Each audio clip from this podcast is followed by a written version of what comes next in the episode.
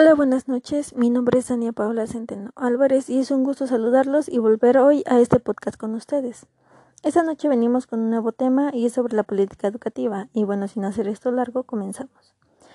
Se necesita conceptualizar lo que es una reforma educativa, es una reforma de enseñanza, una reforma educativa, debido a que se debe estar puntualizando como reformas educativas a las elecciones tomadas por los gobiernos, pues sin que ellos realicen cambios organizacionales y de manera estructural en los diferentes tipos de niveles del sistema educativo.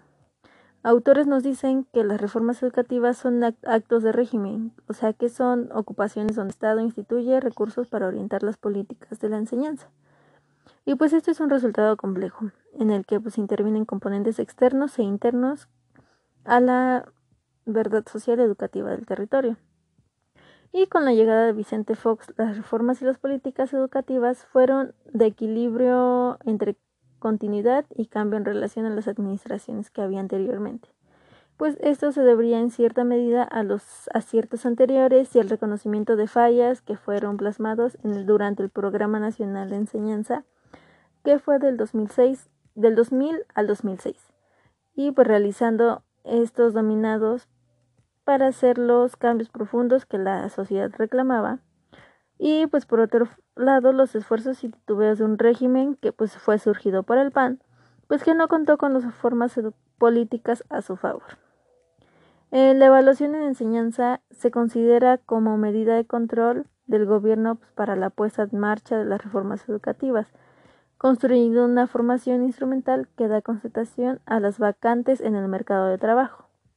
Para la situación de México, la evaluación de las instituciones formadoras y de averiguación como política del Estado se da por medio del CONACYT, del programa del mejoramiento del profesorado, hoy en día llamado Programa para el Desarrollo Profesional del Maestro, y la Secretaría de Educación Pública, que fue un ducto de los comités interinstitucionales para la evaluación de la enseñanza, preeminente y la Comisión para la Acreditación de la Enseñanza Preeminente, cuyos precedente, cuyo precedente ha sido la firma del Tratado de Libre Comercio, pues del cual se desprenden las sugerencias al sistema educativo mexicano de ajustar los niveles educativos a los patrones de calidad las reglas de acreditación, mapas curriculares y las políticas de, forma, de formación a la par de las naciones aliados, que en especial es el estadounidense. La educación preeminente solamente atiende a la vinculación en el mercado gremial bajo la bandera de la cobertura, calidad, pertinencia y eficacia. Eficiencia, perdón, como ejes centrales en centros educativos de enseñanza preeminente y sus políticas expresadas en las evaluaciones externas, la acreditación de sus programas y, en suma, la excelencia académica. Se va a estar perdiendo la producción de conocimientos y de indagación.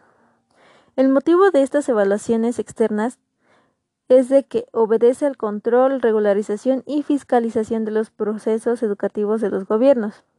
Al final, la formación educativa recibida a grado profesional, ya cumplió con la demanda del mercado, perdiendo el foco de atención del individuo como un individuo histórico de aprendizaje y formación. Y los egresados universitarios en particular de los centros, de los centros tecnológicos asumen posiciones individualistas en su funcionamiento gremial, carentes de una formación de cooperación e interacción armónica y por la falta de trabajo colaborativo.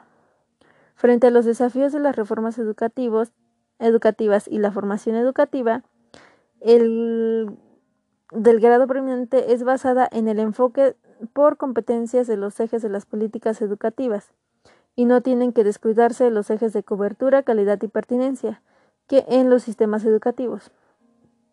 Los retos de la enseñanza preeminente descansan en una cultura del acuerdo sobre discusiones colectivas argumentadas, capaces de ofrecer rumbo a las instituciones relacionadas con las solicitudes de su ámbito. Hay diversos componentes involucrados con, los con las desigualdades, que son mm, la baja escolaridad de, la fuerza, de su fuerza de trabajo, deserción infantil, que bueno, nos dice que en la enseñanza se da en las poblaciones menores ingresos económicos, que es de baja calidad, la currícula es diseñada culturalmente por las naciones dominantes y no es importante para estratos de población de territorios dependientes. Eh, los equipos menos favorecidos pues, socialmente reciben enseñanza a causa de profesores que fueron preparados para atender a ese tipo de alumnos o otro tipo de alumnos. Eh, otro componente fundamental es el grado promedio de la enseñanza que es exigido. Previamente, la exigencia correspondió a la primaria terminada. Hasta la fecha se exige, el grado educativo secundaria y a veces el bachillerato, por lo que esto pues no es suficiente para entrar un trabajo formal. Esto provoca que las desigualdades se trasladen a exigencias de más grande enseñanza promedio, pues esto niega a la tesis que se invoca a la población de edad estudiantil a elevar sus estudios para poder hacer la movilidad social intergeneracional y romper el círculo de la pobreza. La ONU para la enseñanza de la ciencia y la cultura UNESCO, por sus siglas en inglés, muestra en sus estudios la interacción directa entre el rendimiento académico y el estrato social de los chicos y adolescentes.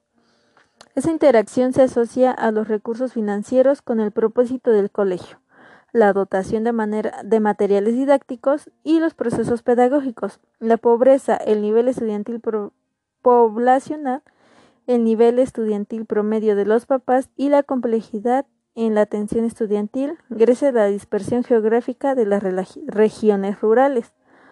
Para las naciones que manifiestan pobreza y diferencia social, el derecho a una enseñanza de calidad a lo largo de toda, su vida involucra el desafío a superar o reducir la pobreza y atender las exigencias de la modernización y efectos de la globalización. Y por último, otra medida recomendada son los programas de indemnización atendiendo la diferencia social y, la igualdad educativa.